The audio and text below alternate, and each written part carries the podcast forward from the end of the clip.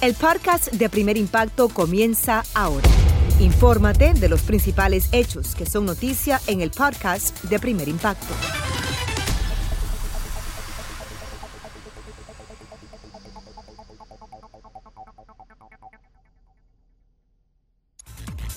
Hola, ¿qué tal y bienvenidos a Primer Impacto? Les saluda Michelle Galván. También les saluda con mucho cariño Pamela Silva. Gracias por acompañarnos. Comenzamos y es que surgen nuevas evidencias sobre la desaparición de los 43 estudiantes de Ayotzinapa en el estado mexicano de Guerrero.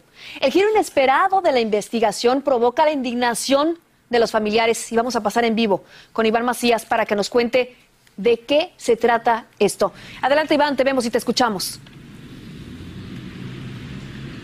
Michelle, muchas gracias. Buenas tardes para todos. Se trataría de videos que fueron grabados con dron y que mostrarían los momentos en que vehículos oficiales y personas del gobierno estarían modificando el lugar que se llamó el sitio donde ocurrió la verdad histórica que promulgó el expresidente Enrique Peña Nieto para calmar el clamor que se desató por la desaparición de los estudiantes de la normal rural de Ayotzinapa. Aquí la historia y la reacción de los padres al respecto. Es material grabado con un dron. En él se pueden ver a estas dos furgonetas presuntamente de la Armada de México y varias personas caminando hacia el basurero de Cocula. Luego se ve estos bultos blancos, como si se tratara de una bolsa forense que se encuentran al inicio de la barranca. Ahora se ve fuego y presuntamente se queman esos bultos. Después otras patrullas de diversas corporaciones llegan a la escena que estuvo prácticamente cerrada por una hora en lo que el incendio continuaba. En este convoy llega el procurador y creador de la llamada verdad histórica y junto a su comitiva bajan al basurero. Aún hay humo, producto del fuego que se provocó. Han pasado dos horas y media desde que inició esa operación, que fue grabada casualmente por la Unidad de Inteligencia Artificial y que hasta hoy sale a la luz, producto de un decreto presidencial. Estas imágenes fueron divulgadas por el grupo interdisciplinario de expertos independientes, quienes mostraron el video como prueba de una presunta manipulación de las evidencias del caso de la desaparición de los 43 estudiantes de Ayotzinapa. Se cambiaron inclusive un hecho que conocíamos desde el principio, pero que se ratificó el número de las patrullas que intervinieron en los hechos. Se destruyó evidencia, como la evidencia del video del Palacio de Justicia, ese basurero ha sido por años el lugar donde se aseguró que los jóvenes fueron llevados y quemados, algo que los padres no han aceptado, ni que sus cenizas fueron arrojadas a este río. Hoy, al saber el resultado de este tercer informe del grupo de expertos, su reacción es contundente. A tres años sale una información que tenía que haber sido entregada en su momento. Como no estar enojada los expertos están conscientes de que cada día que pasa es más difícil encontrarlos. Cada segundo que pasa de un, de un crimen, más difícil se hace esclarecerlo. Y los padres aseguraron hoy en esa conferencia que continuarán en busca de la verdad. Están ofendidos por todo el tiempo que vivieron engañados y piden que sea llamado a declarar el expresidente Peña Nieto para saber si él sabía a su vez de esta manipulación y que se llame también y se castigue a los otros implicados. Es todo desde México. Regresamos al estudio. Sin duda alguna se va a cumplir ocho años en este 2022 de este suceso que marcó a México y que le dio la vuelta al mundo entero. Una verdad histórica que hoy está en tela de juicio. Muchas gracias, Iván.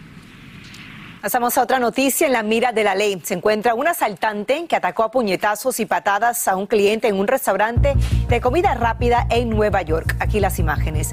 El ladrón se acercó al hombre por la espalda y tras golpearlo lo empujó contra una pared y lo hizo caer al suelo antes de quitarle su billetera y alejarse de la escena. La policía ofrece hasta 3.500 dólares por información que lleva a su captura mientras la víctima terminó en un hospital en estado grave. Llovieron las balas en una calle de Oregón cuando un hombre abrió fuego durante una carrera de autos ilegal. El aterrador incidente dejó al menos cuatro heridos con edades de entre 11 a 21 años. El sospechoso fue arrestado luego de hacer casi un centenar de disparos y ahora lo acusan de intento de homicidio, entre otros cargos. Y momentos de terror vivió una ciclista que fue atropellada por un auto y rodó por el asfalto en Perú. Por increíble que parezca, esta mujer sobrevivió para contarlo y habló con Andy Ortiz sobre ese terrible accidente. El simple hecho cotidiano de ir de su casa al trabajo en bicicleta casi le cuesta la vida a Lisette. Esta camioneta no solo la arrolló, sino que la arrastró quedando atrapada debajo de las ruedas del pesado vehículo durante varios minutos. La señora voltea muy abierta y con la misma velocidad con la que venía en la pista. y en ese momento fue que me embiste y en lugar de frenar, me arrastra hasta la mitad de la, de la pista. Era una herida abierta que incluso se veía hasta el hueso. Pasó minutos de angustia hasta que los rescatistas llegaron a la escena a auxiliarla y sacarla de debajo del auto para ser llevada a una clínica. Vemos que hay un poco de sangre leve. A la hora del corte con mis compañeros, vemos que hay, una, hay un corte de 10 centímetros por 5 en la altura del tobillo de la pierna izquierda, ¿sí? donde comenzamos a controlar la hemorragia. Según los médicos o según la enfermera, yo debería de estar, en el mejor de los casos, cuadraplégica porque realmente terminar yo debajo de un auto. Luego del trabajo de los rescatistas y de los exámenes médicos, a de 32 años de edad, le quedó claro que está viva de milagro. Adiós, definitivamente. Fue el Señor que, que me protegió en ese momento, ¿no? Porque yo pudiera estar bajo tierra. Ahora espera que la persona que la arrolló, que solo la llamó el día del accidente y no ha vuelto a contactarla, la ayude con todos los gastos médicos ya que el seguro obligatorio de vehículos ya se agotó y pasará varios meses sin poder trabajar. Esta fue la cámara de seguridad que captó el accidente que dejó a esta joven no solo con varias semanas de recuperación por delante, sino también sin su medio de transporte, pues su bicicleta quedó destrozada. En Lima, Perú, Andy Ortiz, primer impacto. Muchas gracias, Sandy. Y abandonaron a un recién nacido en el baño de un restaurante de comida rápida en Arizona. Cuando lo descubrieron ya era muy tarde. La policía busca a esta mujer que fue captada por la cámara de vigilancia entrando y saliendo del baño poco antes de que hallaran al bebé muerto. Y el video es difundido con la esperanza de que el público ayude a identificarla. Salen a la luz las primeras imágenes del presunto autor del ataque terrorista que le arrancó la vida a dos niños y dejó a decenas de lesionados en Colombia. Una cámara de vigilancia captó al sujeto cuando se dirigía a dejar la bomba en la entrada de una estación policial. Ahí lo ve. Como hemos informado aquí en Primer Impacto, un grupo vinculado a las FARC se atribuyó el atentado y las autoridades ofrecen 80 mil dólares de recompensa por la captura de su líder.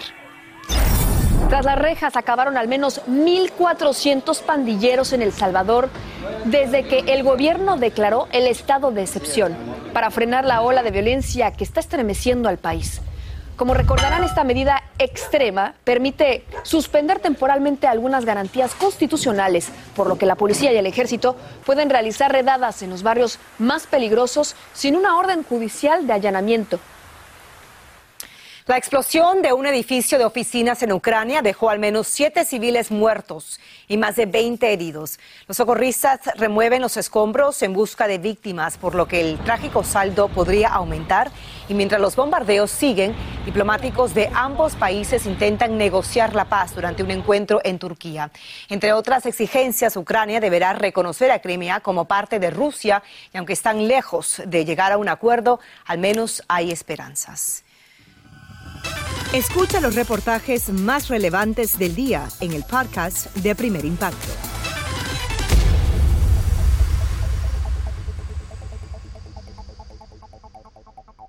Y la administración de Joe Biden anunció hoy nuevas medidas para reducir la creciente acumulación de solicitudes de asilo y otros trámites migratorios. Desde Texas, Francisco Cobos nos cuenta un poco más. Veamos.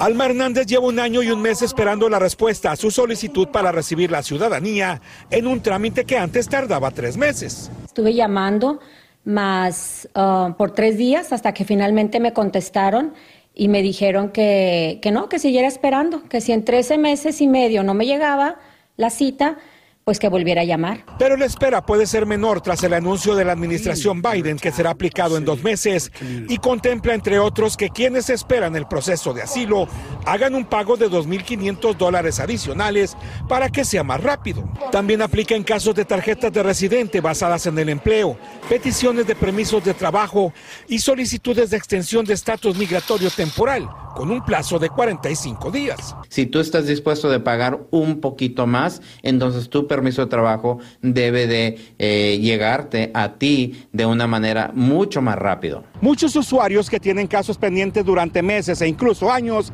ven aquí una nueva esperanza de que sean agilizados. La demora ha dejado muchos solicitantes de asilo, tarjetas de residente, DACA y ciudadanía en un limbo legal que incluso ha ocasionado perder trabajos o licencias, como le está pasando a Alma que está siendo presionada por su empleador porque se le vence la residencia. Sería excelente, ¿verdad? Que ya agilizaran todo y todos los que ya hemos aplicado, que nos llegara ya lo más pronto posible. El gobierno quiere este, que todos los procesos que tengan bajo eh, migración, que todo ah, se mueva de una manera mucho más rápida. Entonces esto es importante para las aplicaciones eh, de ciudadanía, de residencia. Así es que si usted está entre estos millones de solicitantes, no se desespere y ahorre para pagar un poco más por el proceso.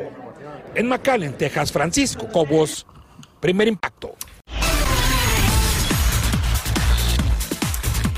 Las herramientas para alcanzar la plenitud y la realización personal están dentro de cada uno de nosotros, pero a veces no sabemos ordenar la mente y aprovechar nuestro potencial. Sobre eso conversó nuestra Jackie Guerrido con el motivador y gran amigo de la casa, Ismael Cala, quien acaba de publicar, Jackie, otro libro, su último libro. Así es, Pamela, familia, muy buenas tardes, un gran amigo de la casa y la publicación se titula Fluir para no sufrir y habla de todo lo que podemos aprender observando los sabios consejos de la naturaleza. Aquí está. El contacto con la naturaleza inspiró a Ismael Cala a interpretar las virtudes que tienen algunas plantas para aprender de ellas y aplicarlas en nuestra vida diaria. Nosotros estamos diseñados para fluir para vivir en una circulación constante. De eso se trata este libro, de aprender a siempre estar evolucionando y circulando y no resistiendo esas circunstancias por muy dolorosas que aparenten ser en ese momento. Habla muchísimo en este libro del bambú, de los beneficios, eh, todo lo que conlleva. A ver, explícanos, ¿por qué tanto el bambú? ¿Qué es lo que tenemos que seguir acerca del bambú para poder cambiar nuestras vidas? Hay algo que se llama biomímesis o bioempatía, que quiere decir que el ser humano observa leyes y principios de la naturaleza, los estudia y los aplica a cosas que nosotros deberíamos tener como características de nuestra personalidad. De ahí surgió, emulando al bambú, que tengamos integridad, que tengamos colaboración porque crece en equipo, en bosque, tengamos flexibilidad, versatilidad, que no nos creamos monotalentosos.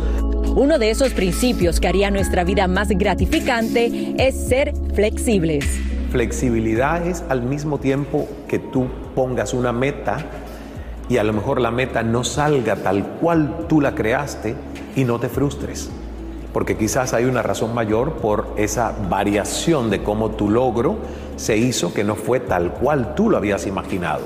Entonces es, es fluir, es danzar con las tempestades, con el clima, con el viento y no resistir el viento.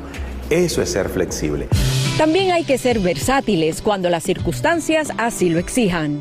Versatilidad es que las personas creen que para lo único que se les puede llamar y pagar es para aquello que estudiaron. No, yo soy albañil, yo soy jardinero, yo soy periodista. ¿Qué pasa si ya no soy eso? Entonces, eso es lo que a mí me gusta probar que puedo hacer cosas diferentes y que me entretiene crear caminos diferentes. Eso es lo que el bambú hace con su versatilidad. Se hacen mil cosas del bambú. Otro principio básico de la naturaleza es la colaboración, el trabajo en equipo. Nosotros hoy tenemos que entender que sin colaboración somos lobos solitarios que no llegaremos muy lejos. Además es imposible, mira, tu vida es una vida que es un archipiélago, no somos islas, somos un archipiélago humano, necesitamos colaborar los unos con los otros. Vivir en armonía con la naturaleza es un hábito muy positivo. Cala sugiere que dediquemos cada mañana 30 minutos para actividades al aire libre. Aquí está la receta. 10 minutos de silencio o contemplación en la naturaleza. 10 minutos que puedes dedicar a ejercicio moderado y los otros 10 minutos escoge algo que te dé alegría. Para una persona puede ser leer unas páginas de un libro, para otra persona es escuchar un discurso, para otra persona es bailar con su música favorita. Imagínate bailar a esa hora de la mañana, para otros es orar. Aquí me enseñó este fácil ejercicio para oxigenar el cuerpo y la mente. Volvemos, sentir, inhalamos, soltar. Ah sonreír desde el corazón. Wow, sonreír desde el corazón y sí funciona. Y familia, es que no hay duda de que la fuente de energía más importante es la propia naturaleza. Así que vamos a tratar de seguir estos consejos y aprender lo que nos enseña el bambú y por supuesto la madre naturaleza que no nos cuesta nada y crecemos muchísimo. Así que muchísimas gracias a nuestro gran amigo Ismael porque siempre está aportando este granito de arena para que nos podamos sentir así como usted vio. Qué interesante, me encanta el título Fluir para no sufrir. Y es verdad, porque cuando uno se aferra a un resultado, unas expectativas y no se da ese resultado, uno sufre demasiado. Así Lo que... dijiste todo, expectativas. Es mejor no tener ninguna para cuando surjan estos momentos agradables, te sorprendes y queda uno satisfecho. Así es, hay que buscar la alegría dentro de la madre naturaleza y también esos momentos de silencio muy importantes. Muy importante. Así que, familia, a fluir. Continúa escuchando la información más sorprendente en el podcast de Primer Impacto.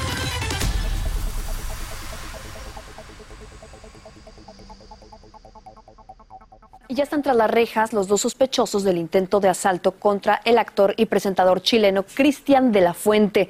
En ese incidente resultó baleada su hija de 16 años. Él dijo que uno de los detenidos ya había cometido un delito similar el año pasado y lamentó que las autoridades lo, lo liberaran antes de tiempo, lo que permitió que volviera a delinquir. Se disculpa el actor Will Smith por la bofetada que le propinó al comediante Chris Rock en medio de la entrega de los premios Oscar, molesto por una broma contra su esposa. En un mensaje compartido por su cuenta de Instagram dijo que su comportamiento fue inaceptable, no tiene excusa y está avergonzado. La disculpa fue dirigida a Chris Rock, al público y a los organizadores de la entrega de galardones que investigan el incidente y no descartan imponer sanciones contra el artista. Y otro que reaccionó al escándalo internacional fue el actor mexicano Eduardo Yáñez, quien vivió un incidente parecido hace tres años con un reportero. Escuchamos lo que dijo.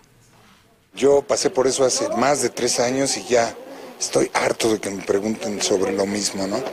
Y ahora se, se suscitó esto anoche en los Óscares, muy desafortunado para todas las personas que están envueltas en esto y pues ya, ¿qué más puedo decir? Sí, sí, bueno, pues él sabrá por qué se descontroló, yo sé por qué me descontrolé yo y en su momento me tocó pedir también disculpas, ¿no? O no pedir, sino ofrecer una disculpa. Y sobre los memes, las bromas que circulan comparando sus historias, dice no darle importancia porque quiere dejar atrás ese desagradable capítulo de su vida. Pero seguimos con Yáñez porque niega haber mantenido un romance con la cantante Lucía Méndez. Sobre esto y su papel en una nueva serie conversó con Inés Moreno desde México. Eduardo como un mes. Tras Lucía Méndez revelar en esta entrevista exclusiva con Primer Impacto que tuvo un breve romance con Eduardo Yáñez, esto nos dijo el actor. ¿Dice Lucía? No, Lucía. Se le ve el avión a Lucía. No, fuimos muy, muy amigos. Estuvimos trabajando en María Elena, estuvimos un año entero y convivíamos todos los días. Nos quisimos mucho, nos queremos hasta la fecha muchísimo, pero solo hemos sido amigos. La legendaria actriz y cantante mexicana contó que la relación no duró por el fuerte carácter de Yáñez. Yo salí con Eduardo como un mes. Aunque a él no le gusta hablar de su vida privada, ¿eh? es como, él lo niega y él mil cosas, pero fue muy poco. Salí con él muy poco, realmente. Un poquito su carácter me daba un poco de miedo, ¿no? Un poco fuerte, Eduardo es fuerte. Mi carácter, ya todo el mundo le tira mi carácter, hombre, qué bárbaro. Si tuviera mal, tan mal carácter, no, no hay quien aguante, ¿no? Y no, no, a Lucía se le va el avión. Eh, si hubiera tenido, lo que sí te puedo decir es que si hubiera tenido algo con ella, no lo diría. Pues porque es mi vida personal y porque no ando contando mi vida personal. El actor dijo estar muy emocionado por el estreno de la serie Mi tío, en la que encarna un travesti, papel que casi rechaza. De entrada dije no, no me dio miedo, me dio como, como tabú, ¿no? Como lo que es para todavía para muchas partes de nuestra sociedad es un tabú este tema.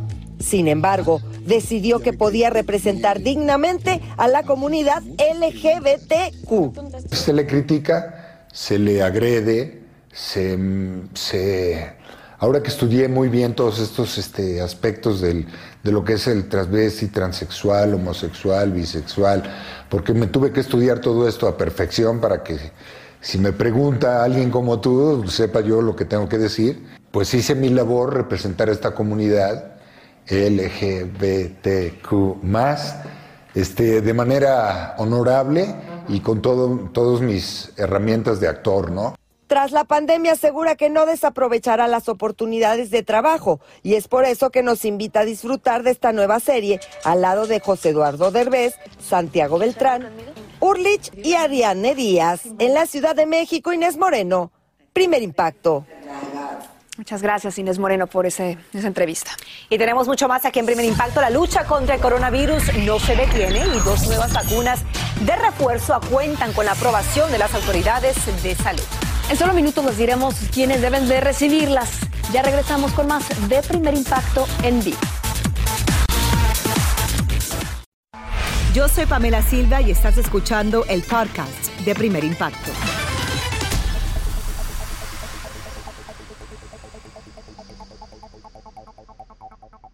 Usted, escuche esto con mucha atención, porque aprueban una cuarta vacuna de refuerzo contra el coronavirus para los mayores de 50 años. Las autoridades de salud recomiendan recibir la dosis extra de Pfizer o Moderna cuatro meses después de la dosis anterior, porque aunque los casos de COVID-19 disminuyeron, el contagio de la nueva subvariante de Omicron sigue aumentando. La FDA aprobó también una quinta dosis para mayores de 12 años con un sistema inmunológico débil. Continuamos con más de primer impacto. Cada minuto que pasa pone a una madre hispana más cerca de ser ejecutada por inyección letal tras la muerte de su pequeña hija. Pero familiares y activistas aseguran que es inocente y están en pie de lucha para detener su ejecución. Regresamos ahora con Francisco Cobos, quien tiene los detalles desde Texas. ¡Viva Melissa Lucio! El grito por la vida de Melissa Lucio se escucha cada vez más fuerte. You can make this right. Activistas familiares y amigos luchan cada vez más por esta madre de familia condenada a muerte porque la fecha de ejecución programada para el 27 de abril se acerca peligrosamente. Me duele mucho a mí, pero yo no me puedo imaginar cómo se siente ella sabiendo que los días, todos los días que pasan, está el día más cerca que ella pueda morir. Melissa es la primera mujer hispana condenada a muerte en Texas y espera por la inyección letal en una prisión de Gatesville. Recibí una carta de mi hermana ah, y tiene, tiene mucho miedo. Melissa está acusada de la muerte de su hija María de dos años en 2007, pero tanto ella como su familia aseguran que se trató de un accidente en donde la pequeña cayó de estas escaleras afuera de su departamento. Nunca admitieron o permitieron que ponieran sus hijos en trial. ¿Por qué? Un hijo dijo que, que sí miró a mi, mi, sobrina que se cayó de las escaleras. Activistas y expertos han coincidido que durante su juicio la defensa fue negligente al no presentar evidencias a su favor y que la única prueba en su contra es su confesión.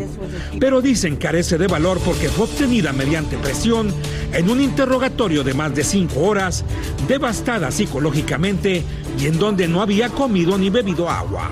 Hay muchos errores donde ellos pagaron la recorder y la prendían. La pagaban y la prendían y se escuchan muchas voces. Le están diciendo a ella que diga. Además, la familia cree que el caso de Melissa fue utilizado políticamente por el fiscal que en ese entonces la acusó, quien estaba en campaña para reelegirse en el puesto. En ese tiempo era Armando Villalobos y él necesitaba una, un case para ganar el fiscal Villalobos actualmente cumple una sentencia de 13 años en prisión, acusado de corrupción. Pero la triste y difícil vida de Melissa comenzó mucho antes, en su niñez. Ella asegura que fue abusada en varias ocasiones por su padrastro. Luego se casó a los 16 años y se divorció. Tuvo varias parejas y siempre fue víctima de violencia familiar. Tuvo 14 hijos y cayó presa de las drogas. Su familia dice que a pesar de su vida de pobreza y necesidades, siempre trató de que sus hijos tuvieran un techo y comida. Y no hay ningún antecedente en los registros oficiales de que haya maltratado a alguno de sus hijos. Siempre llegaba aquí con todo un montón de hijos y ella era bien, bien, con mucho amor, amor y cariño con toda la gente. Los hijos de Melissa habrían testificado que ella nunca les había abusado, nunca en la vida. Hoy este edificio de departamentos en donde ocurrieron los hechos permanece abandonado mientras crecen los cuestionamientos sobre la versión oficial de este caso. El caso dio origen a un documental, The State of Texas versus Melissa. My name is Melissa Elizabeth Lucio. I'm 48 years old. I have 14 children. En el documental se exponen las incongruencias del caso y se dan a conocer testimonios que no fueron tomados en cuenta por la defensa y no fueron presentados en el juicio, como el hijo de Melissa que afirma que vio cuando la pequeña María cayó de las escaleras.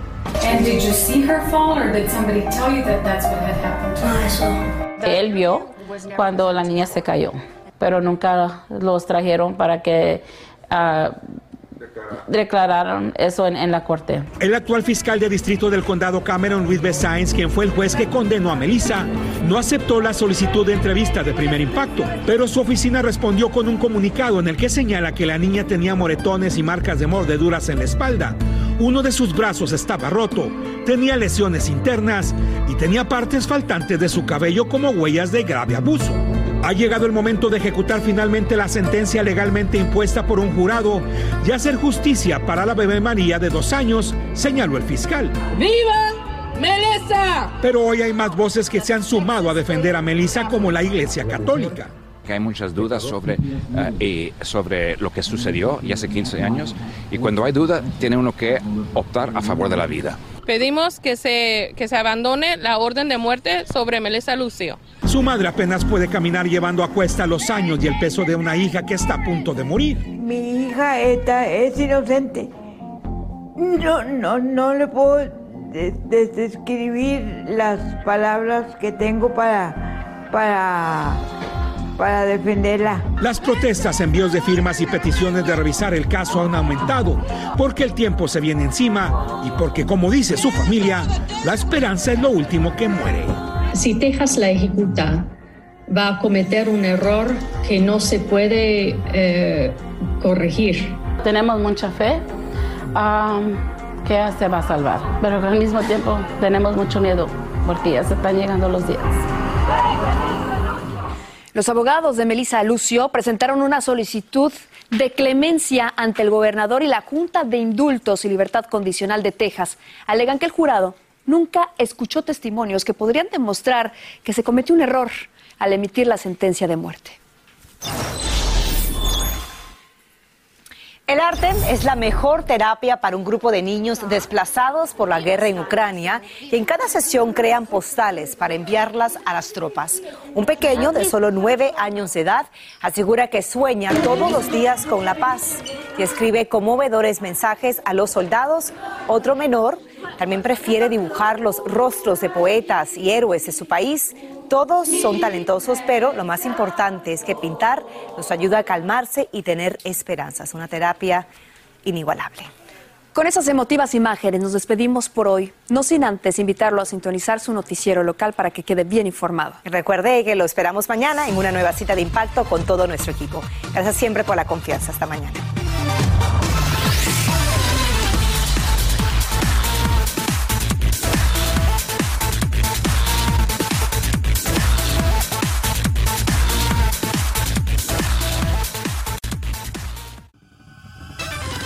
Así termina el episodio de hoy del podcast de Primer Impacto. Encuentra episodios nuevos de lunes a viernes, primero en la aplicación de Euforia y en todas las plataformas de podcast. Como siempre, gracias por escucharnos.